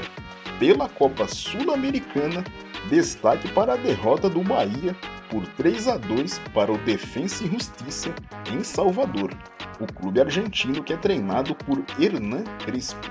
Essa foi a nossa América, meus caros. Eu sou Renan Silva, Futebol na Veia e Rádio Poliesportiva. Aqui, o futebol corre com mais emoção. Obrigado também ao Renan Silva por mais este boletim e me chamou a atenção nesse jogo aí do, do, do Bahia, né? Jogando em casa. Foram quantas vezes que teve aí o VAR acionado? Foi uma. Acho que foi umas sete vezes o VAR acionado nessa, nessa partida, né, Massi? Sim, quem levou a pior foi o Bahia. É. Infelizmente, aí o único representante brasileiro na Copa Sul-Americana tínhamos o Vasco, mas por coincidência o próprio Defensa e Justiça eliminou o Vasco na, nas oitavas e agora o Bahia de Mano Menezes é o único representante na Copa Sul-Americana. Então, só passando alguns outros resultados da fase de quarta de final, o Vélez perdeu para a Universidade Católica do Chile, Universidade Católica 2, Vélez 1, Júnior Barranquilha também perdeu. Olha só, o Coquimbó, é um símbolo, é um, é um simpático pirata, venceu por 2 a 1 Coquimbó, que é do Chile, venceu por 2 a 1 o Júnior de Barranquilha do Borja. E agora, nesse momento, intervalo de jogo, Lanús 0, Independente da Avechaneira também 0, Gabriel Matos. Esses daí foram os confrontos da, da Sul-Americana. E lembrando que hoje, às 21 horas e 30 minutos, horário de Brasília, Nacional do Uruguai River Plate, um jogaço, um jogaço muito, muito bom. E quem passar desse confronto enfrenta ou Palmeiras ou Libertar. Do outro lado da chave, quem passar do confronto, daí tem Grêmio e Santos, Racing e Boca Juniors. Então pode dar Boca e Grêmio, Boca e Santos, Racing e Santos, Racing e Grêmio. Então aí a Libertadores está bem pegada, hein, Max? Tá bem pegada. E inclusive foram apenas duas partidas entre River Plate e Nacional. Uma vitória para cada lado e um amistoso também tivemos um empate também em 4 a 4 É interessante, viu? É um, é um, é um reencontro, né? É, é um confronto. É o reencontro do, do, do, Marcelo Galhardo, que ele terminou a carreira dele é, e depois foi treinar a equipe do Nacional do Uruguai. Ele, e ele deu pontapé inicial na carreira de técnico. Verdade. E agora tá no River Plate, né? Então é um reencontro aí com a com a velha casa ali, com a casa uruguaia. Lei do ex pintando aí, será? e vamos agora fazer o seguinte, vamos mudar de assunto mais uma vez, tem coisa boa pintando aí.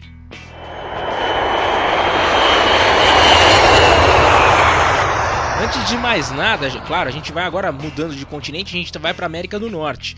E falando de América do Norte, a gente vai primeiro passar no México, a gente vai vir com um boletim da Milena Ricardo. A gente tem uma novidade para contar para você que gosta de jogar videogame que é sensacional. Se você ainda não viu, vale a pena né, você conferir. Então já já, eu, eu tô dando só um spoilerzinho. Na volta a gente fala direitinho o que, que tá acontecendo para vocês. E lá vem a Milena Ricardo agora trazendo as notícias sobre o futebol mexicano agora aqui no Futebol na Veia.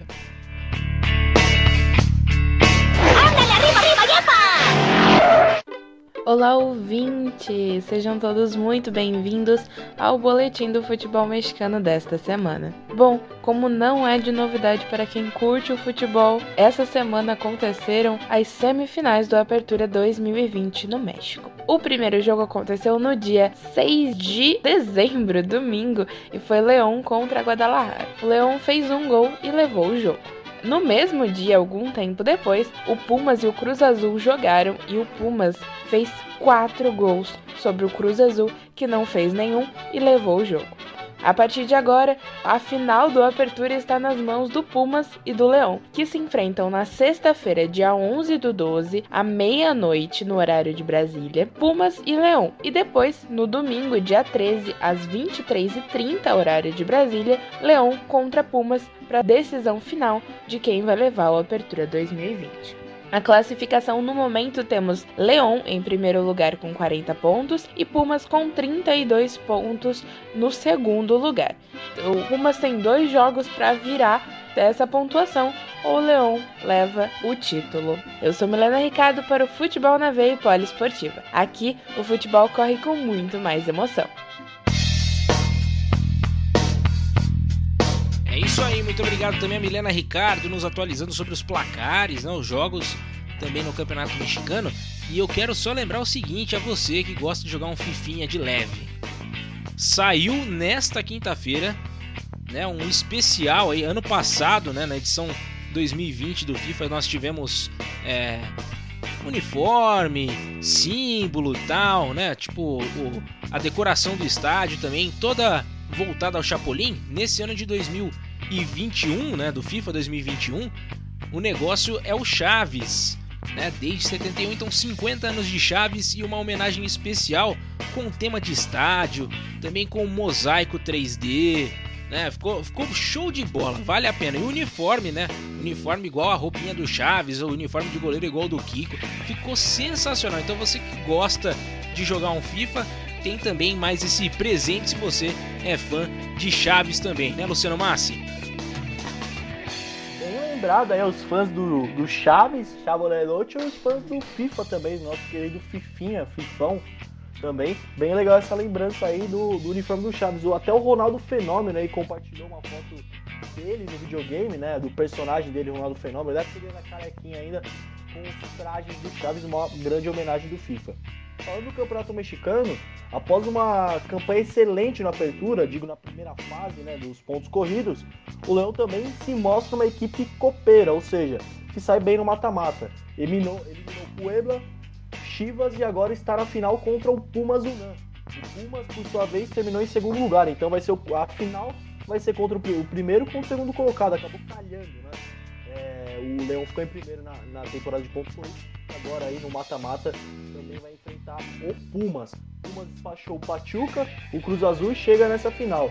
O primeiro jogo acontece na madrugada de quinta para sexta, ou seja, hoje, à meia-noite, horário de Brasília, e o segundo jogo acontece no domingo às 23 horas e 30 minutos também no horário de Brasília. Então, a apertura mexicana aí, chegando na já está na reta final, mas chegando na sua parte da final mesmo, a decisão para ver quem fica com o caneco, ou Pumas ou Leão.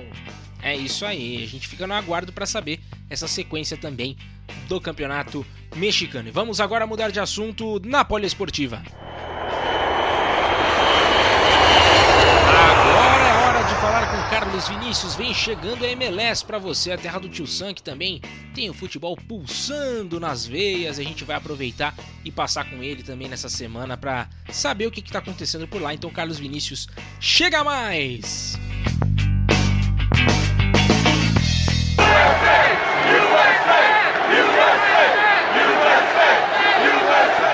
Hello guys, o boletim de hoje traz as definições dos finalistas da Major League Soccer. Dessa forma, no domingo tivemos a decisão da Conferência Leste entre Columbus Crew e o New England Revolution. Com o maior domínio amarelo, os Crews abriram o placar aos 14 minutos da etapa complementar, com o volante Arthur, o brasileiro ex-São Paulo. E esse foi o único gol da partida, deixando o Columbus na final da MLS Cup 2020. Vale destacar que desde 2008 a equipe do estado de Ohio não vence o título nacional. No dia seguinte tivemos uma decisão emocionante pela Oeste. Minnesota United abriu 2 a 0 contra o atual campeão nacional com gols de Reynoso e de Bassi. E assim ficou até os 30 minutos do segundo tempo, mas o Will Bruin diminuiu. Depois, aos 44, o artilheiro do Sounders, Ruim Dias, empatou. E quando todo mundo pensou que a final iria para a prorrogação, o impossível aconteceu. Escanteio para o Seattle aos 48, apenas mais 60 segundos de acréscimo, Nicolas Rodeiro cobrou na primeira trave e o sueco Gustav Stevenson, que veio do banco de reservas com uma cabeçada certeira, colocou o time de Washington na segunda final seguida da Major League Soccer Cup. Com isso, no próximo sábado, dia 12 de dezembro, o Columbus Crew recebe o bicampeão Seattle Sounders no Mafra Stadium às 10h30, horário de Brasília. Mudando de assunto, vamos falar sobre as notícias da semana. Em homenagem ao 25º aniversário da MLS, foram divulgados os 25 melhores jogadores da história da liga, trazendo tanto estrangeiros quanto estadunidenses. Fica o destaque para David Beckham, Valderrama, Dempsey, Donovan, Robbie King, Giovinco, Josef Martinez, entre outros. Também nessa semana, Alejandro Ponzuelo foi eleito o melhor jogador de 2020 nos Estados Unidos. O espanhol atuou em 25 partidas do Toronto, marcando 9 gols e distribuindo 9 assistências. E assim eu termino mais um boletim da MLS. Eu sou Carlos Vinícius para o Futebol na Veia para a Esportiva. O soccer aqui é com muito mais emoção. É, já temos então definida a final da MLS Cup, né, 2020, entre Columbus Crew e Seattle Sounders. Luciano Massi. Então, relembrando é a campanha das duas equipes, Seattle Sounders e Columbus Crew, lembrando que cada um vem de uma conferência distinta, cada um, um vem da Oeste, outro da, da Leste. Columbus Crew aí na, na, no primeiro, na primeira fase eliminou o New York Red Bulls, depois eliminou o Nashville e na semifinal aí, na final da conferência, melhor dizendo que esse é o nome da, da, da é, dado pela MLS, né?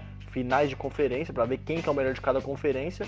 O, o Columbus Crew bateu o New England Revolution agora está na final. E o Seattle Sounders por sua vez eliminou o Los Angeles FC, o Dallas FC e agora aí na final da conferência eliminou o Minnesota United. Então, aí lembrando aí da final da trajetória do 2026 até a final da MLS Cup, do Campeonato Norte-Americano, também conhecido como Campeonato Estadunidense, Gabriel É isso aí, a gente vai acompanhar também esses detalhes. Semana que vem a gente tem mais novidades a respeito dessa finalíssima, tá bom? E vamos agora mudar de continente. Chegou o momento de falar de futebol chinês, futebol asiático como um todo. A gente vai falar também da AFC Champions League e a gente vai com o Leonardo Abraão nessa semana também, trazendo essas novidades. Além do futebol chinês, AFC Champions League é pauta no boletim de Leonardo Abraão. Então chega mais, vamos ouvir com atenção.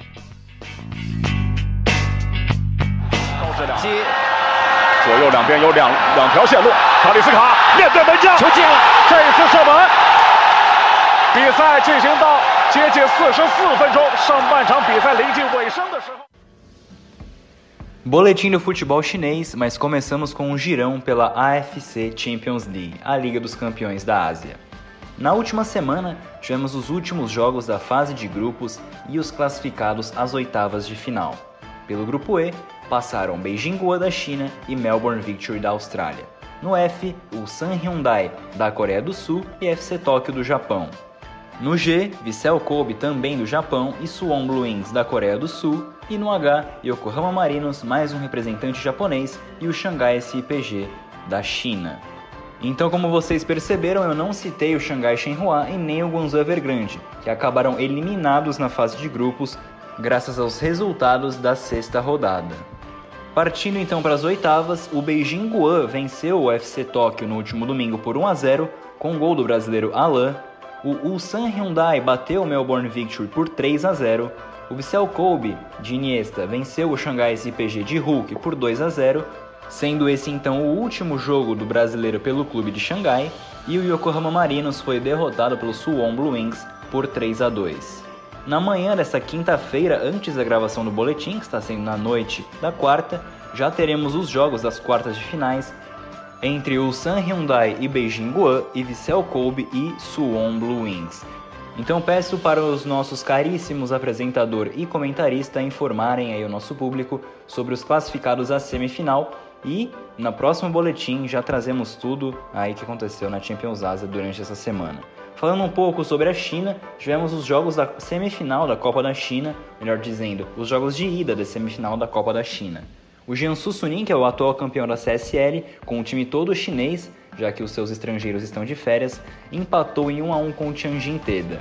Já o Huanzhou, que permaneceu na elite depois do jogo dos playoffs, perdeu para o Shandong Nem por 5 a 0. Agora no próximo sábado, dia 12 e no dia 13, no domingo, teremos os jogos de volta e também na semana que vem traremos aí os finalistas da Copa da China. Finalizando com outras notícias, como eu disse, com a eliminação do Xangai SPG, o Hulk se despediu do futebol chinês. Ele que chegou em 2016, conquistou uma Superliga e uma Supercopa, deixa o Xangai SPG, quem sabe rumo ao Palmeiras ou ao Porto. Uma outra informação interessante é sobre o nome, ou melhor, os nomes dos clubes chineses para a próxima temporada. Como o Dalian Pro fez na atual temporada, no ano de 2020, e mudou o seu nome de Dalian Fang para Dalian Professional, as equipes que têm nomes de empresas e afins nas suas nomenclaturas terão que adotar nomes genéricos. O Guangzhou Evergrande, por exemplo, estuda colocar Guangzhou Football Club. Guangzhou FC, particularmente, fica mais fácil e essa será a nova fórmula de nome das equipes chinesas a partir do próximo ano. Essas foram as informações do futebol chinês e da AFC Champions League. Eu sou Leonardo Abrão para o Futebol na Veia e Rádio Poliesportiva. Aqui o futebol corre com mais emoção. É isso aí, muito obrigado Leonardo Abraão nessa semana também trazendo as novidades da FC Champions League e tivemos, né, nessa nessa manhã, essa madrugada, da Champions da Ásia nessas oitavas de final, o Hulsan Hyundai venceu o Beijing Guoan por 2 a 0, dois gols do Júnior Negão. E tivemos o um empate entre Vissel Kobe e Suwon Blue Wings, que ficou né, no tempo normal 1 a 1 e o Vissel Kobe venceu nos pênaltis por 7 a 6, Luciano Massi. É, o desempenho das equipes chinesas na Champions League da Ásia, na AFC Champions League, melhor dizendo, não foi muito positivo. De quatro possíveis, apenas duas passaram para as oitavas, o Beijing Guan e o Shanghai SPG. E quem passou das oitavas para as quartas foi só o Beijing Guan. Só que hoje, na manhã de hoje, perdeu para o San Hyundai, como você acabou de falar, o San Hyundai da Coreia do Sul, por 2 a 0. E do outro lado, um, um duelo entre japoneses e, e coreanos. Então o Kobe levou a melhor de Iniesta, Iniesta marcou, converteu a cobrança aí. E agora a semifinal é o San Hyundai e Vissel Kobe nesse domingo aí, dia 13 de dezembro. E quem vencer de Vissel Kobe e o San Hyundai enfrenta o Persepolis do Irã na finalíssima que está marcada para o dia 19 de dezembro. É isso aí, e dá para assistir esse jogo, vai ser às 7 da manhã, em horário bom.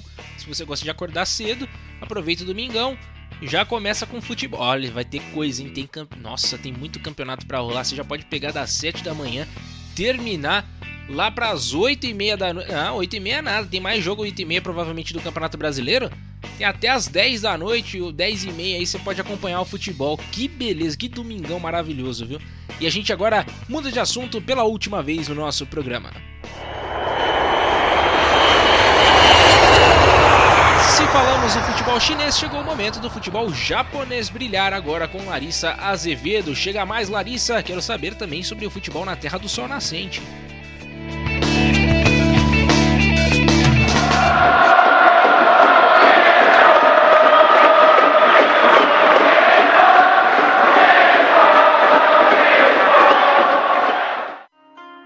Konnichiwa!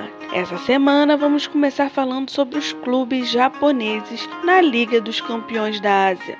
O FC Tóquio, o Vissel Kobe e Yokohama Marinos disputaram as oitavas de final da competição, mas só o Vissel Kobe conseguiu chegar às quartas com gols de Iniesta e Nissi diante do Shanghai Sipji.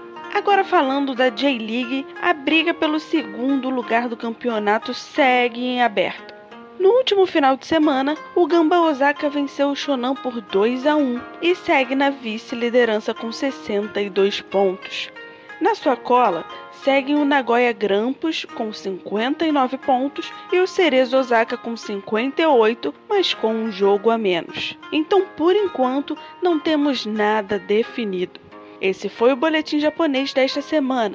Sou Larissa Azevedo para o Futebol na Veia e Rádio Poliesportiva. Aqui, o futebol corre com mais emoção. Tá aí o boletim da nossa querida Larissa Azevedo, Luciano Massi. Bom, falamos já sobre a Champions League da Ásia, agora a gente sabe que o Vissel Kobe tá, tá brigando pelo título, tá vivo pela briga pelo título, o título inédito para a equipe de Iniesta. Seria também um feito inédito pro Iniesta, ganhar uma Champions League e uma Champions League da Ásia. Creio que eu acho que é só ele. Eu preciso também, ó, já tô devendo a informação do Campeonato Argentina, essa informação do Iniesta, mas não vou dever essa informação que o campeão da FC Champions League da Ásia, né, é, garante vaga pro Mundial de Clubes, que vai acontecer no final de 2021. Então, as vagas da Ásia estão entre Vissel Kobe, o San Hyundai e o Persepolis do Irã. Agora, quem desses três vencer vai se juntar ao Bayern de Munique, campeão da, da Champions League, ao Ali do Egito, campeão da, da, Liga dos Campeões da África, ao Duhai, campeão do Qatar, que é, que é o país sede, o anfitrião, e o Auckland City também da Oceania. Essas são as equipes aí, então vamos ficar, vamos ficar sabendo aí em breve quem vai ser o representante, quem vai fechar esse balaio, porque falta a vaga da, da Ásia e da Libertadores, né, da, da América do Sul, juntamente com a vaga da América Central. É, é isso aí. E a gente vai chegando ao fim do nosso programa. E só lembrando agora pro Iniesta só falta a Copa Libertadores e também a CONCACAF para ficar show de bola. Aí vai vencer tudo, vai ficar tudo quanto é título aí, todos os continentes aí, o cara passando e levando o título a roda. Enfim. Assinou com boca. É, vai assinar então, com boca. É, pode ser, pode ser. e eu vou agradecendo mais uma vez então a todos vocês que acompanharam o nosso programa. Siga a gente, né? Acompanhe nosso trabalho nos sites, né? No www.radiopoliesportiva.com.br no momento em que passa aqui buzinando aqui um, um caminhão, sei lá que troço que é e também pedindo para vocês acompanharem tudo sobre o futebol no www.futebolnaveia.com.br, tá bom? Siga a gente nas redes sociais, arroba Rádio Poliesportiva e arroba é, FN... Não, pera aí, vamos lá, vamos retificar aqui. Arroba Rádio Poliesportiva e arroba futebolnaveia.br no Instagram, no Twitter, arroba Rpoliesportiva e arroba FNVBR e no Facebook o mais fácil é só você digitar no campo de busca lá Futebol na Veia ou, ou Rádio Poliesportiva, você vai encontrar a gente de uma maneira muito fácil, muito simples acompanhar o nosso trabalho, tá bom? Muito obrigado a todos vocês. Passo a bola para o Luciano Massi poder se despedir também. Mais uma vez, muito, muito obrigado pela oportunidade, Gabriel Max. Agradeço a você pela companhia. Agradeço pela companhia também do nosso amigo Poliovinte. É isso mesmo, sem vocês não seríamos nada. Muito obrigado pela audiência. Aguardo você, amigo ouvinte, semana que vem aí para o programa Futebol na Veia, edição de número 69, mais uma vez recheado de coisas muito boas, muito legais aí. desejo uma excelente noite para você, ouvinte. Uma excelente noite para você também, Max. Um ótimo final de semana. Fico por aqui. Fui! Valeu! Valeu, Luciano Massi. Então fique ligado, tem futebol também nessa parceria entre Futebol na Veia e Rádio Poliesportiva no domingo, mais uma rodada do Campeonato Brasileiro. Você acompanha mais uma partidaça. Então fique esperto que a gente vai anunciando lá. não vou também dar todos os spoilers para vocês não, tá bom? Então vai lá no nosso Instagram, em breve vai sair qual é o jogo que nós iremos transmitir. Ô Max. Pois não. Pois não. Só uma coisa, você tá falando do futebol, vai ter transmissão ao vivo também da Rádio Poliesportiva no sábado, 12 às 4 horas da tarde, horário de Brasília, Bauru e Flamengo pelo NBB 13. Transmissão aqui na Rádio Poliesportiva. Acesse lá www.radiopoliesportiva.com.br, ouvir agora e você vai ouvir todas as emoções do show de basquete às 4 horas, Bauru e Flamengo. Boa, show de bola. Então, dados os recados, a gente vai se despedindo. Mais uma vez agradeço a todos vocês. Eu sou o Gabriel Max, apresentei mais essa edição. Já são 68 edições, rapaz, como passa rápido, tá louco. E a gente volta na semana que vem, portanto, se Deus quiser, para levar o programa de número 69 até vocês. Grande abraço a todos, fiquem com Deus. Bom restinho de semana, bom final de semana também a todos vocês. Grande abraço, valeu, fui!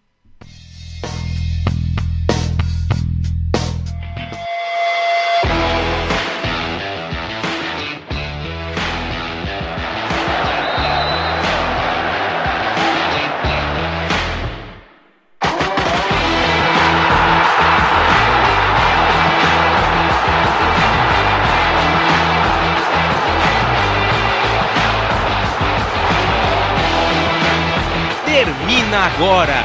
Futebol na veia, na Poliesportiva.